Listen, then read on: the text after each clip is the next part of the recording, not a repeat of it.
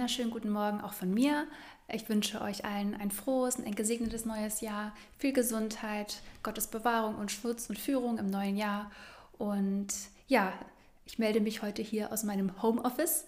Ähm, wir haben uns entschieden, wegen der Corona-Maßnahmen ähm, ja, in diesem Jahr über Silvester und Weihnachten nicht nach Berlin nach Hause zu fahren. Aber umso schöner ist es ja, dass die Technik uns es heute ermöglicht, dass ich ja auf diesem Wege zu euch sprechen kann. Ähm, genau, als ich das Thema, ähm, den Bibeltext heute bekommen habe, musste ich erstmal kurz schlucken, ähm, weil ich denke schon, dass es ein sehr ähm, ja, intensives und etwas schwieriges Thema ist, so um damit ins neue Jahr zu starten. Aber ich freue mich, dass wir uns jetzt ähm, ja, auf die Reise machen können durch diesen Text und ein bisschen so durch diesen Wortdschungel ähm, uns ja, einen Weg bahnen werden. Und ähm, ja, ich freue mich einfach, ähm, ja, dass ich heute, wie gesagt, diese Predigt euch halten darf, auch wenn das ein bisschen ungewohnt ist, dass äh, ihr mich, ihr könnt mich sehen, ich kann euch nicht sehen. Ähm, ja, aber ich denke, äh, wir ja, werden trotzdem Gottes Reden hören. Wir werden ähm, ja, hören, was er uns zu sagen hat durch ja, diesen Text. Und genau, es geht um Johannes 1, die Verse 1 bis 18.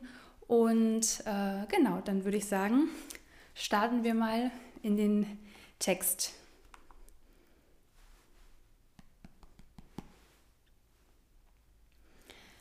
Zum Anfang äh, möchte ich euch gerne so eine kleine Einleitung über das Johannesevangelium ja, geben, weil ähm, wir uns ja schließlich ganz am Anfang des Evangeliums befinden. Wir, hören, wir gehen in die aller, allerersten Verse des Buches und da denke ich, ist es schon ja, ganz gut mal so ein bisschen zu schauen, was will der Autor, was will Johannes uns eigentlich mit diesem Evangelium äh, sagen, wieso hat er es geschrieben. Und äh, wenn man sich die vier Evangelium, Matthäus, Markus, Lukas und Johannes vornimmt und vergleicht, dann fällt auf, dass das Johannesevangelium schon ja, ein bisschen heraussticht, dass es schon ein sehr besonderes Evangelium ist. Es unterscheidet sich in sehr vielen Dingen von den anderen drei Evangelien, die sich in ihrer Art sehr ähneln. Ähm, die drei Evangelien, Matthäus, Markus und Lukas, beginnen entweder mit der Geburt Jesu oder seinem Stammbaum wie in Matthäus oder eben auch erst beim ersten Auftreten, seinem ersten Wirken, wo er schon ja um die 30 Jahre alt war.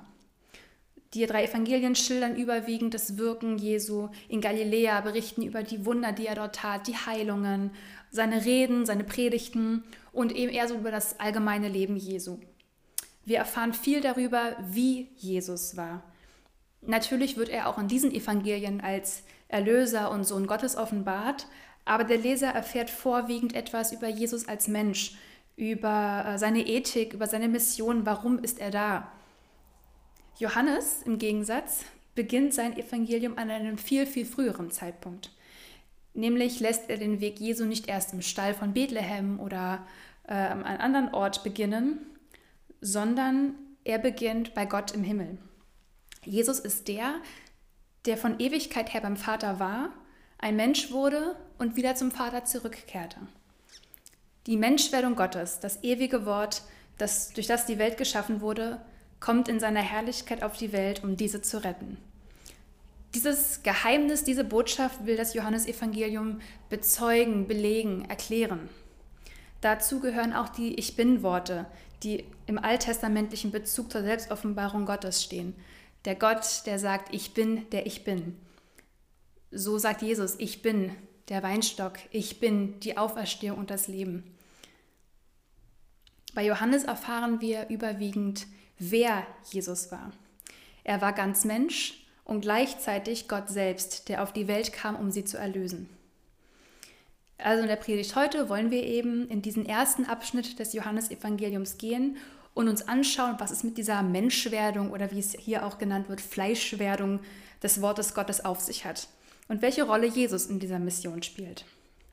Und da dieser Abschnitt 18 Verse nicht nur vom Umfang her groß ist, sondern auch inhaltlich sehr, sehr weitläufig ist, werden wir vielleicht auch einzelne Verse nur kurz anreißen oder überspringen und uns so ein bisschen auf den Gesamtkontext konzentrieren. Starten wir mit den ersten drei Versen. Im Anfang war das Wort und das Wort war bei Gott und Gott war das Wort. Dasselbe war im Anfang bei Gott. Alle Dinge sind durch dasselbe gemacht und ohne dasselbe ist nichts gemacht, was gemacht ist. Im Anfang war das Wort und das Wort war bei Gott. Dieser erste Satz des Evangeliums erinnert schon ganz stark an, einen, an den ersten Satz eines anderen biblischen Buches, nämlich dem ersten Buch Mose, wo es heißt, im Anfang schuf Gott Himmel und Erde. Die Erde war wüst und leer, Finsternis lag auf der Tiefe und der Geist Gottes schwebte über dem Wasser. Gott war schon immer da am Anfang von dem, was wir als Anfang begreifen können, also der Anfang unserer Zeitrechnung, der Anfang unseres Existierens, der Anfang unserer Welt, dort schuf Gott Himmel und Erde. Er sprach, es werde Licht, in 1. Mose Vers 3. Mitten im Wasser soll eine Wölbung entstehen, Vers 6. Die Erde lasse Gras hervorsprießen, Pflanzen und Bäume jeder Art sollen wachsen, Vers 11. Die Erde soll alle Arten von Lebewesen hervorbringen. Vers 24. Und schließlich, lasst uns Menschen machen, als Abbild von uns. In Vers 26. Am Anfang erschuf Gott durch sein Wort die Erde.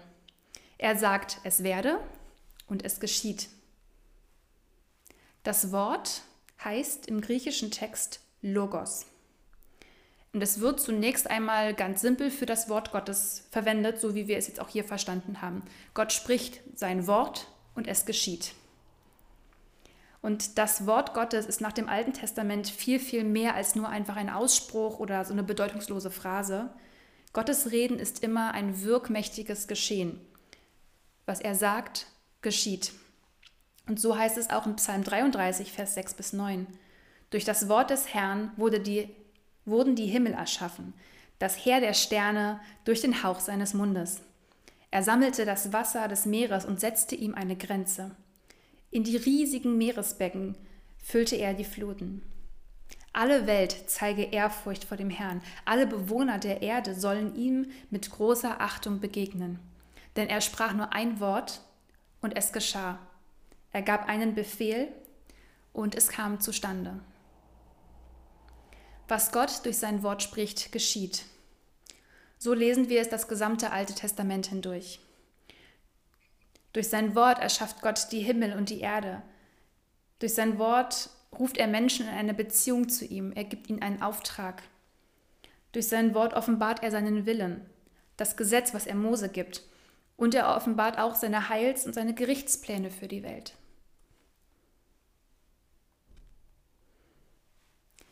In unserem Text heißt es weiter in den Versen 10 bis 11, es war in der Welt und die Welt ist durch dasselbe gemacht und die Welt erkannte es nicht.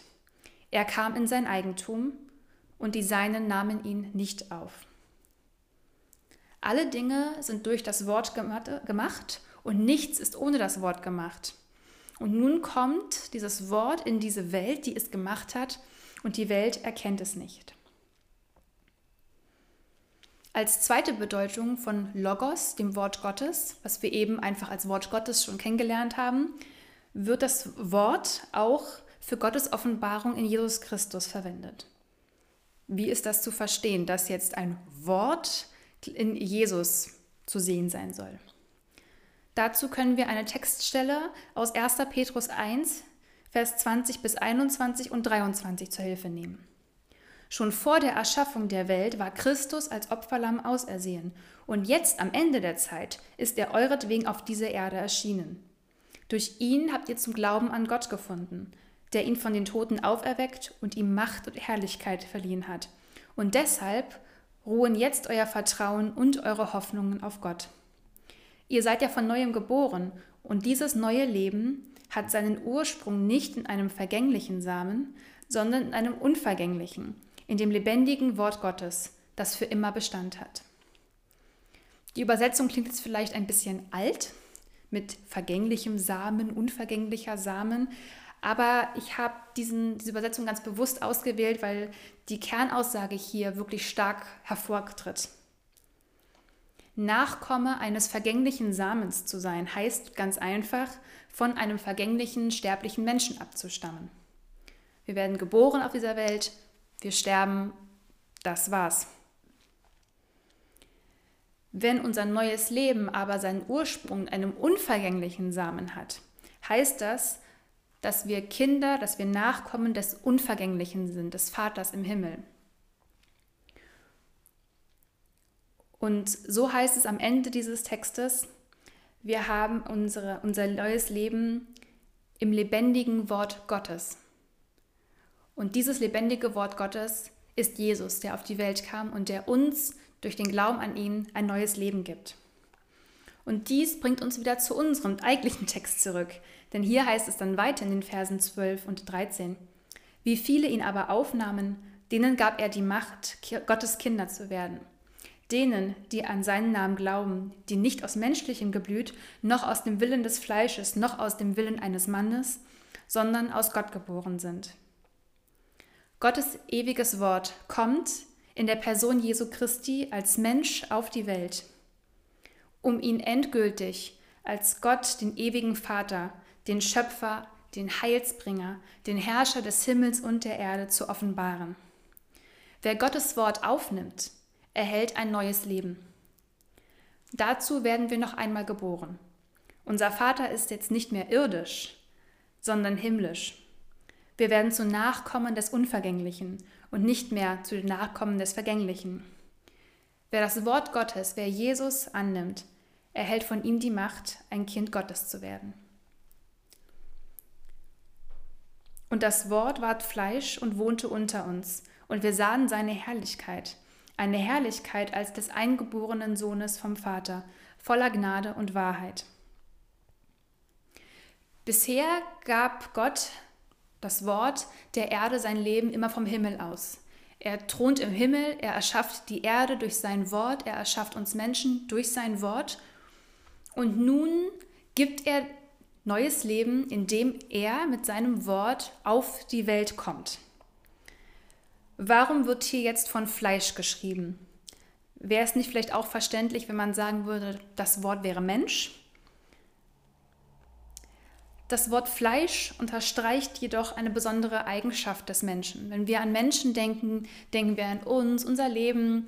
Klar, wir denken vielleicht auch über die schlechten Dinge unseres Lebens nach, aber auch über die guten Seiten. Wenn es jetzt aber heißt, das Wort wurde, wurde Fleisch, dann meint es damit die Vergänglichkeit des Fleisches. Das Fleisch steht nämlich im Gegensatz zum Geist für Schwachheit, für Hinfälligkeit und für Sterblichkeit.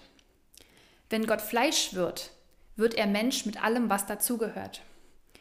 Er, der ewige Gott, unterwarf sich selbst dem Leiden und dem Sterben der vergänglichen Schöpfung. Der, der sich bisher so von der Welt unterschieden hat, durch seine Ewigkeit, durch seine Herrlichkeit, durch seine Unvergänglichkeit, der wird jetzt eins mit der Schöpfung, macht sich ihr gleich. Der Schöpfer wird Geschöpf. Das Fleisch steht im Gegensatz zur Herrlichkeit und trotzdem vereint Jesus diese beiden Gegensätze in seiner Person. Gott in Person kommt auf die Welt, um unter seinen Menschen zu wohnen, beziehungsweise zu zelten, wie es im Griechischen heißt. Und dieses Zelten, dieses Wohnen ist jetzt nicht als ein ja, ein kurzer Besuch ähm, gemeint, wie wir es vielleicht denken, wenn wir campen gehen. Man baut sein Zelt irgendwo auf, an einem See, bleibt da drei Tage und zieht dann weiter. Sondern das Zelten, was hier genutzt wird, das wird im Alten Testament auch für die Stiftshütte bzw. das Offenbarungszelt Gottes genutzt. In Hebräer 9, Vers 3 sogar für das Allerheiligste im Tempel. Wenn es also nun heißt, dass Gott selbst Mensch wird in der Person Jesu Christi und unter den Menschen wohnt, offenbart er sein Wort und seine Herrlichkeit in Jesus. Und in Jesus ist das allgegenwärtig. In Jesus ist also dieser neue Treffpunkt, wo wir Gott erleben können. Er ist nicht mehr nur im Himmel, nicht nur im Tempel zu finden, nicht nur mit Opfergaben, ja, äh, milde zu stimmen, sondern nun wird er Mensch in Jesus und offenbart in ihm sein Wort, seine Herrlichkeit. Und das kann nun jeder, der an Jesus glaubt, ergreifen, spüren, erleben. Jeder Mensch, der also an Jesus glaubt, hat nun direkten Zugang zu Gott. Das waren jetzt sehr viele Informationen. Jetzt halten wir einmal kurz inne. Was haben wir bisher gehört? Das ewige Wort Gottes, durch das alles entstanden ist, kommt in der Person Jesu Christi auf die Welt, um Gottes Herrlichkeit zu offenbaren. Er wird eins mit der Welt und unterwirft sich ihrer Sterblichkeit, damit die Welt Gott als ihren Retter und Erlöser erkennt. Jeder, der an dieses Evangelium glaubt, erhält das Recht, ein Kind des unvergänglichen Vaters im Himmel zu werden. Diese Kernbotschaft, die wir uns jetzt mühsam erarbeitet haben, da ist Johannes so freundlich und, und äh, fasst es nochmal einige Kapitel später für uns zusammen in, den, in Kapitel 3, Vers 16. Denn Gott hat die Welt so sehr geliebt, dass er seinen eingeborenen Sohn für sie hergab, damit jeder, der an ihn glaubt, nicht zugrunde geht, sondern das ewige Leben hat.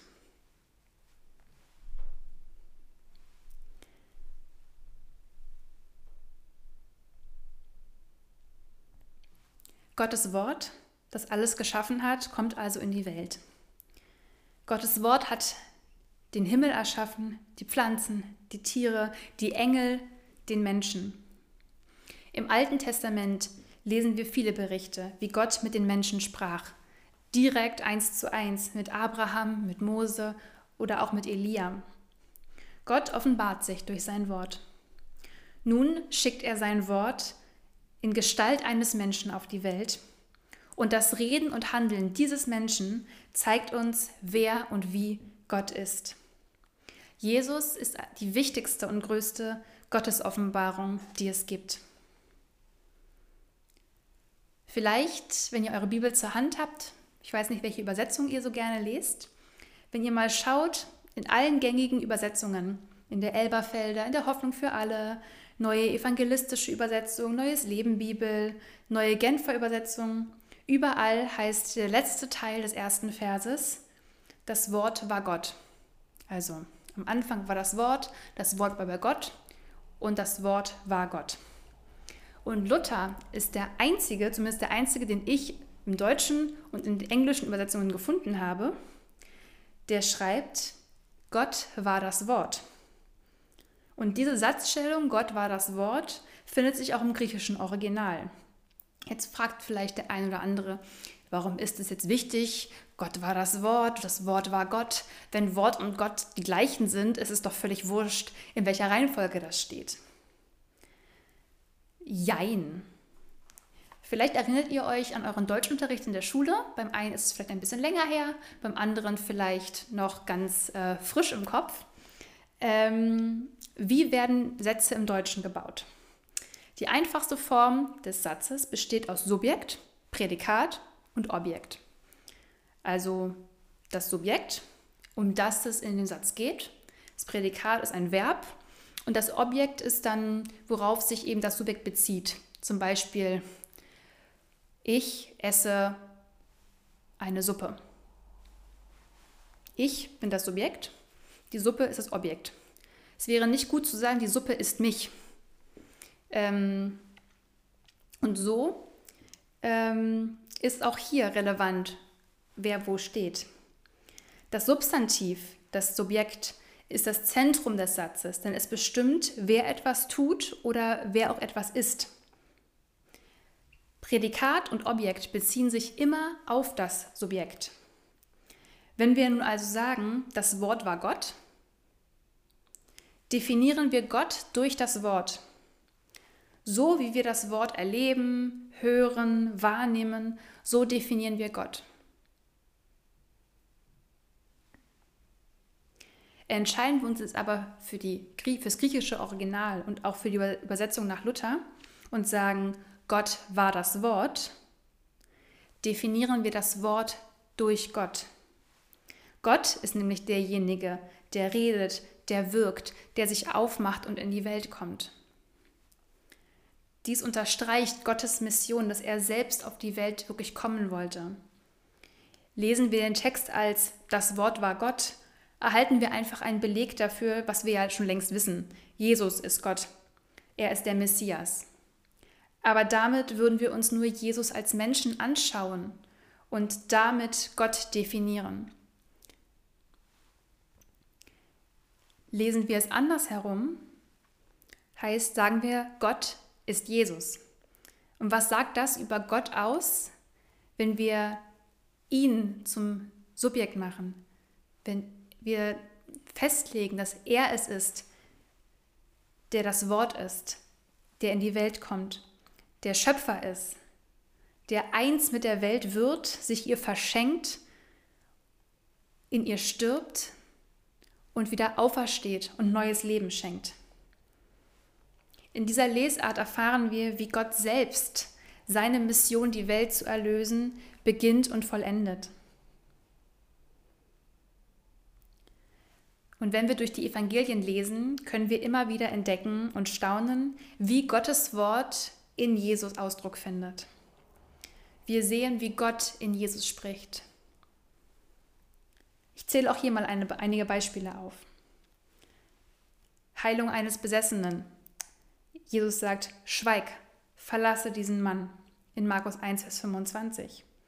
In Markus 1, Vers 41 heilt er einen Aussätzigen mit den Worten, ich will es tun, sei rein. In Markus 2, Vers 11 heilt er einen Gelähmten und sagt, steh auf, nimm deine Matte und geh nach Hause. Und in Markus 5, Vers 34 heilt er eine blutflüssige Frau. Er sagt, meine Tochter, dein Glaube hat dich gerettet. Geh in Frieden, du bist von deinem Leiden geheilt. So wie Gott am Anfang sagte, es werde, so bedroht Jesus hier Dämonen, Krankheiten und Leiden. Er spricht ein Wort und es geschieht.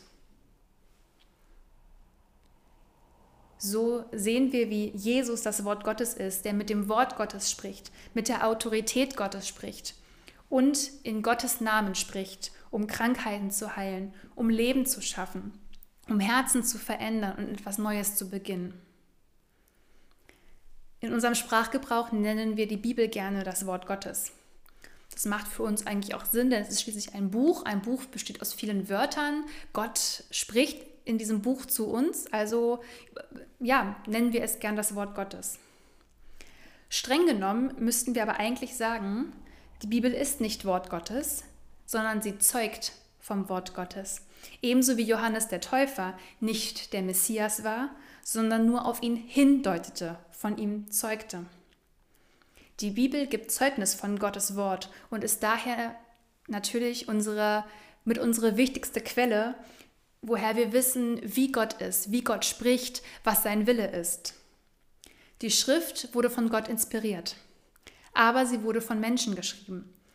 Darin unterscheiden wir uns ganz klar von den Muslimen zum Beispiel, die glauben, dass ihr Koran direkt von Gott abstammt und dadurch damit direkte Gottesoffenbarung ist.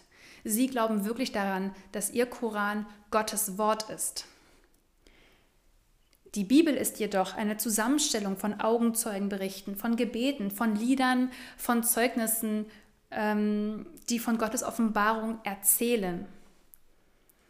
Allein Jesus ist das wahre Wort Gottes und von ihm erzählt natürlich die Schrift.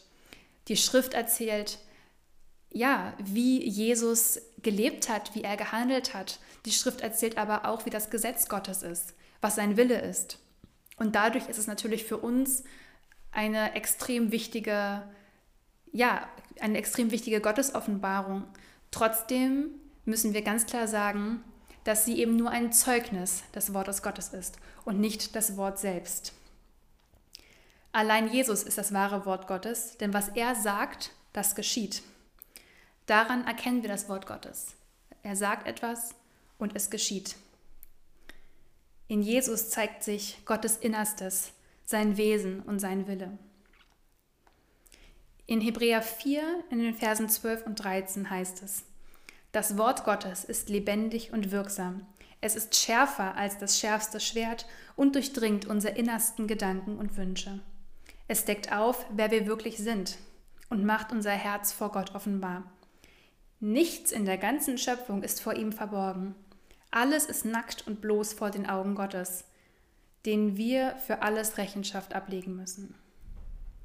Dieser erste Vers, der Vers 12, ist sicher vielen bekannt und gern nehmen wir diesen Vers, um eben die Kraft der Schrift auszudrücken.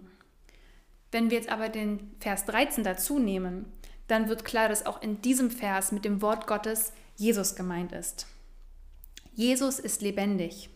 Er war von Anfang an da und damit ist auch nichts in der Schöpfung vor ihm verborgen. Vor ihm können wir nichts geheim halten. Er durchdringt unsere innersten Gedanken und Wünsche. Er deckt auf, wer wir wirklich sind. Sind wir ein Kind des Vergänglichen oder des Unvergänglichen? Gehören wir zu ihm oder nicht? Woran unser Herz hängt, das wird vor Jesus offenbar. Und er wünscht sich, dass wir Gottes Kinder werden. Einen kleinen Teil haben wir in der Textanalyse noch ausgelassen. Ich lese nochmal die Verse 5 und 9 vor. Das Licht leuchtet in der Finsternis und die Finsternis hat es nicht auslöschen können. Der, auf den er, also Johannes der Täufer, hinwies, war das wahre Licht, das jeden Menschen erleuchtet, das Licht, das in die Welt kommen sollte. Wenn wir ein Gotteskind werden wollen, heißt das, wir müssen sein Wort annehmen. Und das bedeutet, wir müssen Jesus annehmen. Wenn es nun aber heißt, dass Jesus das Licht ist, bedeutet das, dass wir auch ins Licht kommen müssen. Das bedeutet, dass wir Jesus als unseren Herrn annehmen müssen. Sich nach Gottes Wort richten heißt, sich nach Jesus auszustrecken, leben, wie Jesus es vorgelebt hat, den Anweisen, Anweisungen Jesu Folge zu leisten und eine Beziehung zu ihm zu haben. Es bedeutet auch, seinen, seinen Worten Glauben zu schenken, wenn er zu uns sagt, fürchte dich nicht, steh auf und geh, geh in Frieden oder dein Glaube hat dich gerettet. Es bedeutet aber eben auch, aus der Finsternis herauszutreten und ins Licht zu kommen. Licht und Finsternis vertragen sich nicht besonders gut. Denn egal wo es finster ist, wenn ein Licht kommt, muss an diesem Ort die Finsternis weichen. Die Finsternis kann das Licht nicht besiegen, nicht erlöschen. Denn auch wenn die Finsternis viel, viel größer ist als das Licht, sei es ein noch so kleines Licht in einem großen, dunklen Raum, an diesem Ort, wo dieses kleine Licht leuchtet, ist es zwangsläufig hell. Wenn wir ins Licht treten, bedeutet das, dass wir eben alles, was uns Angst macht, was uns krank macht, unsere Sorgen, unsere Wünsche, alles, was uns ausmacht, was uns bewegt, dass wir das Jesus hingeben müssen. Denn wenn wir sagen, dass er das Wort Gottes alles kennt, dann macht es auch keinen Sinn, etwas vor ihm zu verbergen. Ich möchte euch einladen, mit Jesus ins Gespräch zu kommen. Vielleicht habt ihr ja noch nie so wirklich von ihm gehört oder euer Leben noch nie so wirklich übergeben.